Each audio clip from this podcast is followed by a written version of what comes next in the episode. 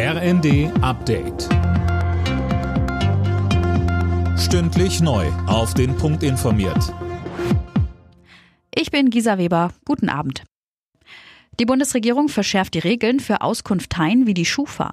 Sie sollen nicht mehr in dem Ausmaß wie bisher Daten sammeln und auswerten dürfen, um die Kreditwürdigkeit von Kunden einzuschätzen.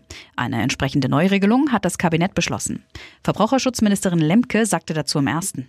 Wir verhindern damit Diskriminierung von Verbrauchern aufgrund ihres Namens oder schlicht ihres Wohnortes. Das wird in Zukunft unterbunden und es wird für die Verbraucher transparent, welche Praktiken diese Firmen eingesetzt haben.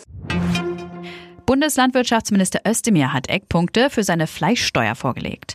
Mit dem Tierwohlcent sollen Bauern dabei unterstützt werden, ihre Ställe tiergerecht umzubauen. Das Finanzministerium von FDP-Chef Lindner reagiert verhalten. Es sei nicht vorgesehen, eine neue Steuer einzuführen, sagte eine Sprecherin.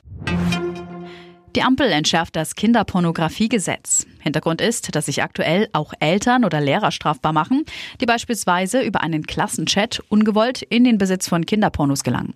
Das hatte zu heftiger Kritik von Juristen geführt. Die Gewerkschaft Verdi droht mit längeren Streiks, falls die Lufthansa ihr Tarifangebot fürs Bodenpersonal nicht nachbessert. Am Morgen hat aber erst einmal der eintägige Warnstreik begonnen. Die Lufthansa hat in Frankfurt, München, Hamburg, Berlin und Düsseldorf bis zu 90 Prozent der Starts und Landungen abgesagt.